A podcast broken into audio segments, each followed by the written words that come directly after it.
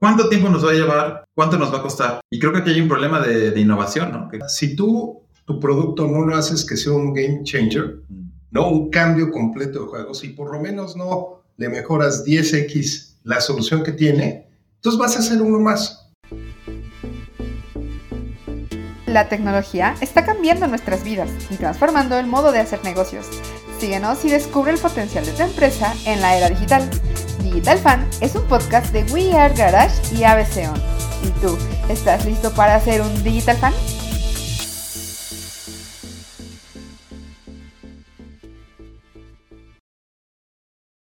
Mala comunicación, mala interpretación, visión limitada del entorno, mal momento, todos esos factores pueden afectar el éxito o fracaso de nuestro producto o servicio digital.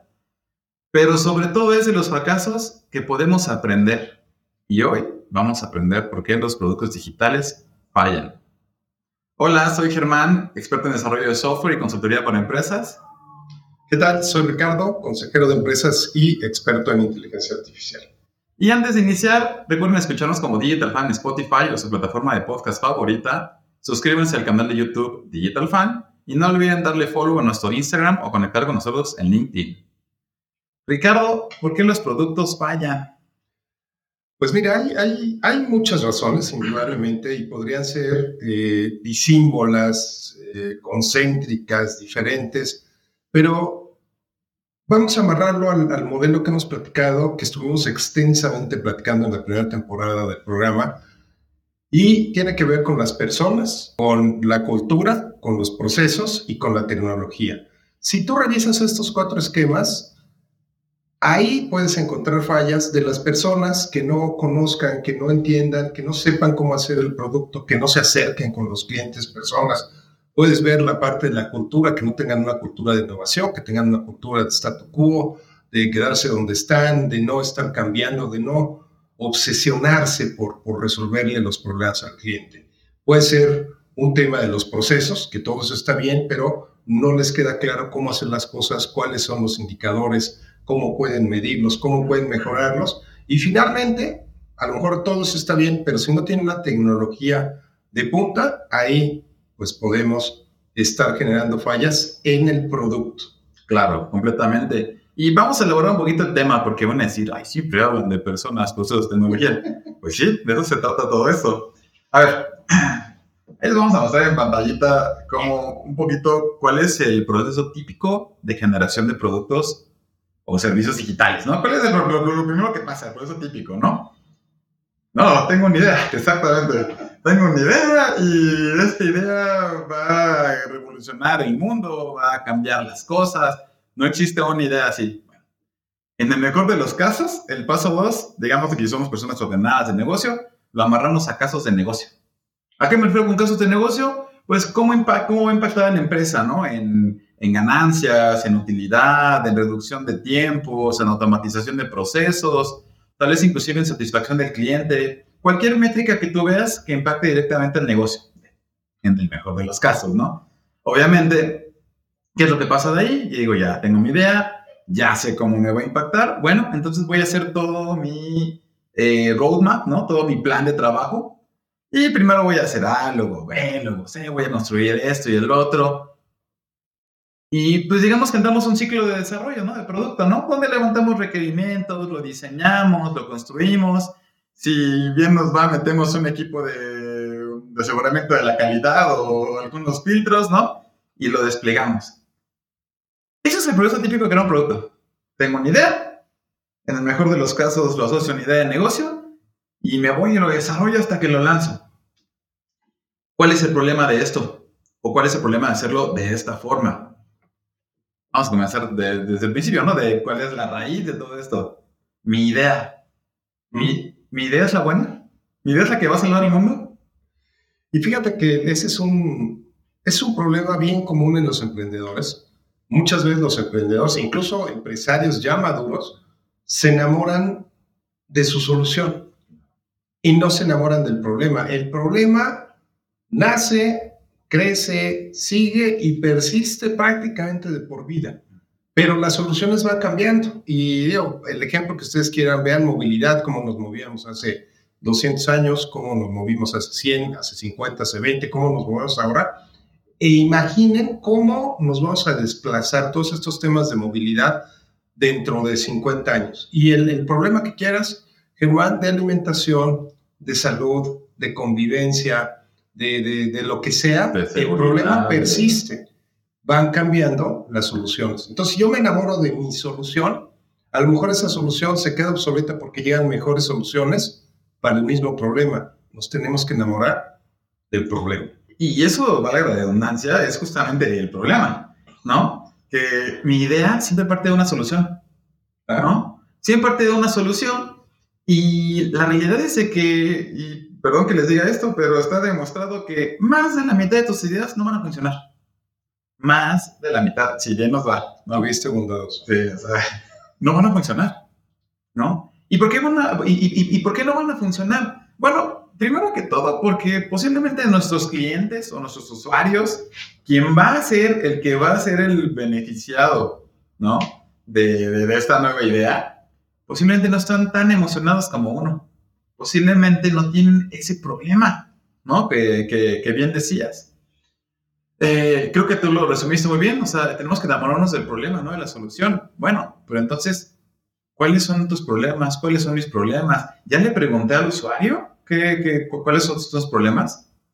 Quiero que pensemos que cuando tenemos una, una, una idea, ¿no? Y decimos, voy a resolver esto, pues la primera pregunta que debe hacerse es, ¿todo el mundo tiene este problema?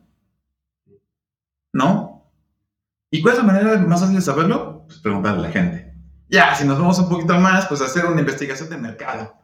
Al final lo que queremos entender son las necesidades y deseos de los usuarios, ¿no? Porque ya lo platicamos, en, en, creo que en la temporada 1, normalmente los usuarios buscan dos cosas, o tener un, eh, algo que les cure su dolor, que le llamamos painkiller, ¿no? O cumplir algún sueño.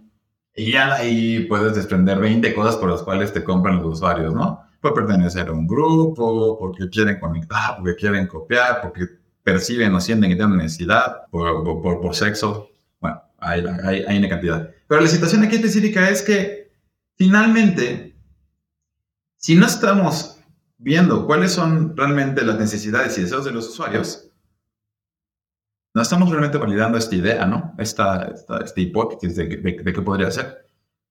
Es como si llegáramos a este, yo siempre digo el comercial de los productos que lavan y que lavan la ropa, ¿no? ¿Cómo comienzan los productos? ¿Qué pasa que tienes tu camisa toda percudida? ¿No te choca tener tu, tu, tu, pollera todo el tiempo arrugada? ¡Pum! Esta es la solución de sala porque te la entrega limpia, planchada, esto y el otro. ¿No? Pero no comienzan diciendo, eh, les presento mi solución que tiene tantos productos, que genera esto en la ropa, bla, bla, bla, y tú dices, ¿y a mí qué? ¿No? Pero cuando tú dices, no, ay, sí es cierto, yo siempre tengo mi camisa percudida. Yo siempre tengo mi camisa, me cuesta mucho plancharla, ¿no? Primero justamente te tratan de enamorar de la solución. Bueno, ahora, habla, hablando de esto y hablando también de usuarios, ¿no? que no están siempre, siempre, siempre emocionados, pues también, ¿qué pasa cuando lanzamos un producto que tal vez sí quiera el usuario, pero es complicado usarlo? ¿Te ha pasado? Sí, o, o, o que no funciona. Que no funciona, que tiene bugs. Que, o, fíjate, déjame poner, poner un ejemplo que viene muy, muy, muy, muy ad hoc con esto. Voy en estacionamiento, baja, todo, todos los estacionamientos son automatizados, llego a pagar, no me pongo un billete, no lo recibía, otro billete no lo recibía, otro billete no lo recibía. Eh, le pico, llega el asistente y le digo, oye, no sirve el cajero. Me dice, está prendido, sí sirve. Le digo, bueno, no recibe los billetes. Ah, no recibe los billetes, pero sí sirve. Digo, no, no sirve. Si no recibe los billetes, no sirve. No, sí sirve dame tu billete, te voy a dar monedas y vas a ver cómo si sirve. Esa ceguera extrema de pensar que lo que estoy haciendo, porque lo estoy haciendo yo, le va a servir a todo el mundo y el cliente te está diciendo en tu cara que no sirve, eso es una de las causas más comunes de que tu producto fracase. ¿Por qué? Porque no solo está mal hecho, funciona mal, no aceptas que funciona mal. Y lo, lo, ligo con lo que comentabas de qué quieres, pues pregúntale al usuario. Claro. Y bueno, esto se, se, se, traduce a una mala experiencia, ¿no? Claro. Y una mala experiencia es igual a no quiero tu producto o servicio. Es igual a tu producto o servicio va a fallar. ¿No? Tu idea va a fallar porque me estás entregando una experiencia horrible. Porque yo quería meter mi billete nuevo de ajolotito y no me lo estoy aceptando y no me aceptan los viejos y arrogados. Bueno, este, eso es una, una mala experiencia, ¿no? Ya no hablemos obviamente de problemas, este, hablando de digital, problemas técnicos, ¿no? problemas de compatibilidad, que evidentemente te falla la aplicación una o dos veces, no sirve, ¿no? Bueno, ya, esas son cosas como relativamente, relativamente obvias. A ver, entonces, primer obstáculo es que no le estamos preguntando realmente al cliente lo que quiere, que tengo mi idea, ¿no? Un segundo obstáculo que vemos constantemente es un no tengo suficiente dinero, no tengo la inversión. Creo que lo hemos platicado en algunos, pero realmente ahorita en esta era digital no requiere realmente mucha inversión para probar un producto o servicio. Y creo que aquí viene en la mano el producto de, de, la parte que, que, hablamos de MVP, ¿no? Sí, fíjate que, por ejemplo, antes, en los, hace 20, 25 años, por ahí del 2000, necesitabas, no sé, casi un millón de dólares para lanzar una empresa digital. Hoy, con menos de mil dólares, puedes arrancar una empresa digital. ¿Y cuál, cuál, cuál es la gran diferencia? Antes, empezabas a ponías una pieza, otra pieza, otra pieza, hasta que terminabas el producto completo, ultimísimo, para arrancarlo nace en todo esto, va tan rápido todo, que nace el concepto de MVP, Producto Mínimo Viable, que es, haz el producto o servicio más, su versión más pequeña, más austera, pero que resuelva el mismo problema. Y entonces puedes hacerlo rápido, con poca inversión, probar si el, cliente lo va a poder adoptar para entonces ir con tu siguiente paso de, desarrollo. Claro, completamente. Y mira, si lo vemos desde ese lado, decíamos, y tratando de ir todos los puntos, ¿no? Primero ve qué es lo que quiere el cliente, ¿no? Ve cuáles son sus problemas. Entonces, a raíz de eso, pues vean una solución. Oye, vamos a pensar, yo necesito moverme. Y tú dices, ah, voy a generar un coche, ¿no? Pero imagínense que primero, como no tengo dinero, le doy una rueda bueno, te doy dos ruedas o las cuatro ruedas. No puedo ver, cuando te pongo ya el chasis, ¿dónde me siento, no? Y al final ya tengo el coche. Yo me tardé muchísimo tiempo, gasté mucho dinero, nunca probé si realmente lo que quería, si le está funcionando o no. Ahora que te parece con el mismo dinero, en lugar de hacer una rueda, le doy primero una patineta. ¿no? Y resuelvo su problema de movilidad. Y después le doy una bicicleta y le resuelvo su problema de movilidad y después le doy una motocicleta, ¿no? Ya motorizada y después ya le doy su coche. ¿Qué es lo que pasa? Y esto es básicamente un, también un obstáculo. Que para llegar nuevamente a este producto o servicio que va a resolverle la vida a las personas, tenemos que iterar muchas veces. Y es por eso que el concepto de MVP viene muy, muy, muy amarrado justamente de esto. Voy a iterar muchas veces, bueno, pues itera en unidades pequeñas que siempre son el problema. Tú mismo lo dijiste al principio. Lo que estamos haciendo normalmente es resolver problemas de maneras diferentes, pero el problema siempre existe. Ya, estábamos hablando que tenemos los casos de negocio, tenemos esto, tenemos los planes. ¿Y cuánto tiempo nos va a llevar a hacer esto? ¿Cuánto nos va a costar llegar a ese punto final? Bueno, esto lo vemos también justamente como este, voy a decir, otro obstáculo más justamente por el cual los productos fallan. ¿Cuánto tiempo nos va a llevar? ¿Cuánto nos va a costar? Y creo que aquí hay un problema de, innovación, ¿no? Que, también hablamos en algunos programas. Sí, porque a final de cuentas, ah, hace, hace, la semana pasada estaba platicando en un, en un programa que teníamos de Café Innovación y la persona que estaba presentando, eh, estaba presentando un tema para, para, para aduanas y decía, si tú tu producto no lo haces que sea un game changer, mm. no un cambio completo de juego, si por lo menos no le mejoras 10x la solución que tiene, entonces vas a hacer uno más. ¿no? Y entonces el típico pensamiento de el restaurante de comida japonesa jaló, vamos a poner uno y pones uno igual enfrente. Y el otro dice, jaló, oye, jalaron los dos, pones otro. Y cuando ves ya hay siete restaurantes de comida japonesa en la misma calle, en la misma cuadra, ¿y qué crees? Acaban todos quebrando. Entonces, esa parte de innovación para poderlo pivotear, a lo mejor dices, bueno, comida japonesa, pero ya se están poniendo muchos, ¿por qué no hago una fusión japonesa, italiana y ves que ya te copia uno y entonces pones otro? Y entonces eso creo que te puede dar precisamente el pivoteo que necesitas para meter la innovación. Claro, y aquí algo muy importante es, hablábamos del programa de innovación constante, ¿no? Este, pero hasta ahora de innovación consistente, ¿no? Aquí una, una, una, una cuestión importante es que tengas justamente este diferenciador, ¿no? E, e, este, este valor diferencial para no convertirte en, en lo que llamamos, no sé, un commodity, ¿no? En, en, otras cosas, ¿no? Como que, ¿qué diferencia hay comprar una manzana en el mercado de comprar en el súper? Pues tal vez el costo. Y para de contar, es la misma manzana, ¿no? Literal es la misma manzana, ¿no? Eh, entonces, justamente como, como, como, bien dices, si quiero tener un, diferenciador, a veces tengo que, que, que pensar en esta parte de innovación.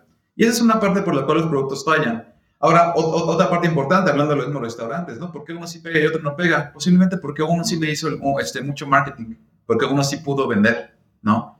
Entonces, tenemos que tomar en cuenta todos estos puntos al momento de pensar por qué mi producto podría fallar, para hacerlo finalmente exitoso.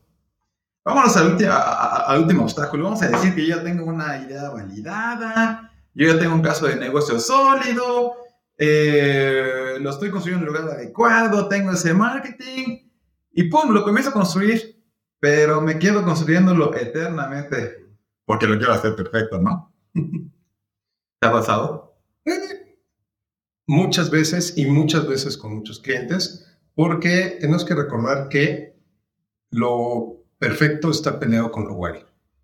Y eh, realmente hemos usado un producto perfecto, al final de cuentas, recién que sale, todos tienen pequeñas fallas y más en tecnología y luego el mismo usuario es el control de calidad, lo va cambiando, pero ¿qué pasaría? Y aquí dejo el, el, pase para lo que vamos a comentar al cierre. ¿Qué pasaría si el usuario me dice, oye, es que no funciona aquí, no funciona acá, no funciona de este lado? Este, yo no lo escucho.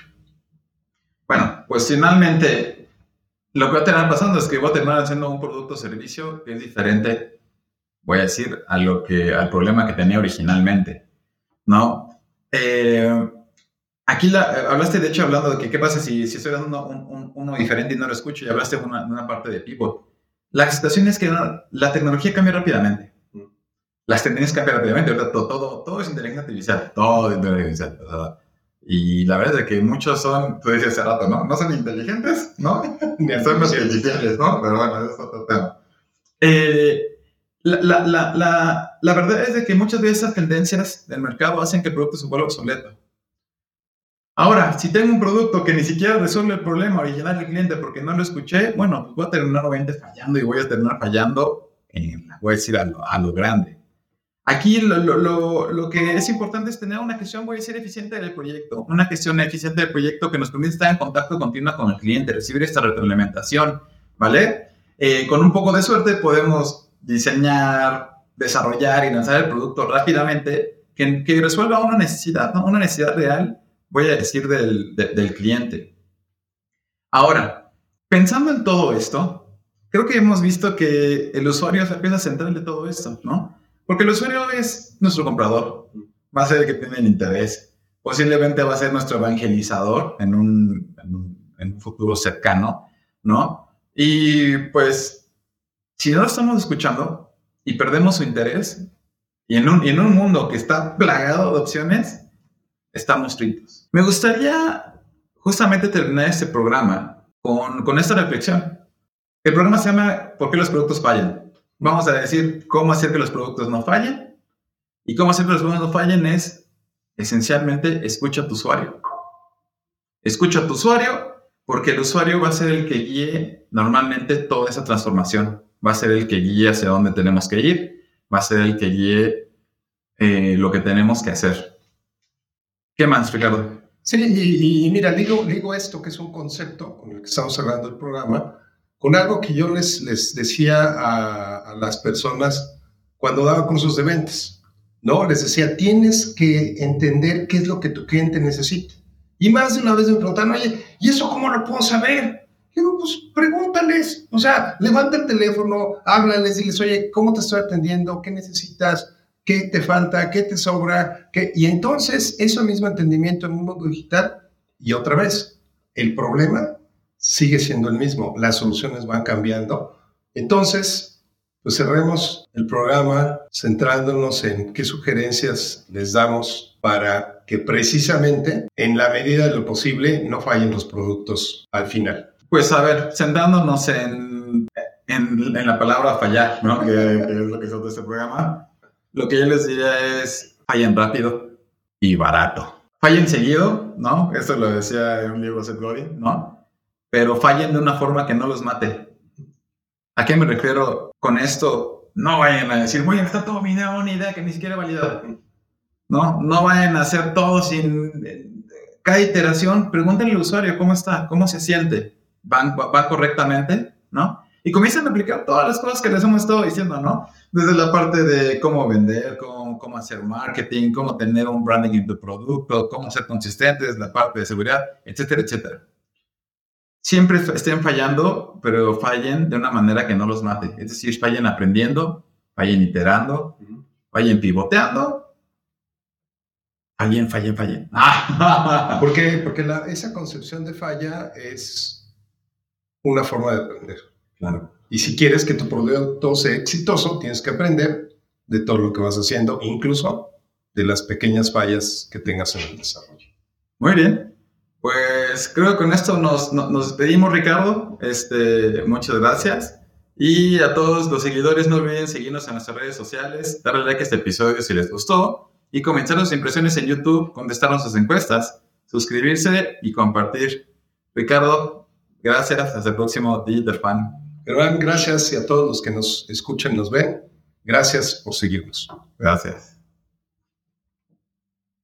Esto fue Digital Fan. Un podcast de We Are Garage y ABC sobre cómo la tecnología está cambiando la manera de hacer negocios.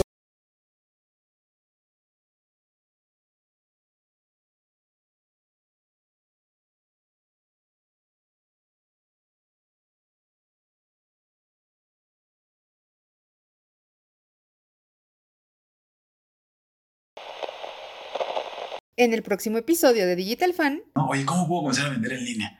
¿No? Y ya quieren poner su tienda, ya quieren hacer todo, todo su e-commerce. Yo lo primero que haría es tratar de hacer que los que ya te compran offline, ¿no? Ahora te compren online. Porque realmente el modelo de e-commerce, que es este el, primer modelo digital que, del que estamos hablando, tiene que ver justamente con eso, en venderle a tus clientes, ahora ya no a través de un canal tradicional, sino de un canal digital. Pues a final de cuentas, ¿Cuál es una de las grandes ventajas del e-commerce? A diferencia de una tienda física, en la tienda física se va a quedar en un, esquema local.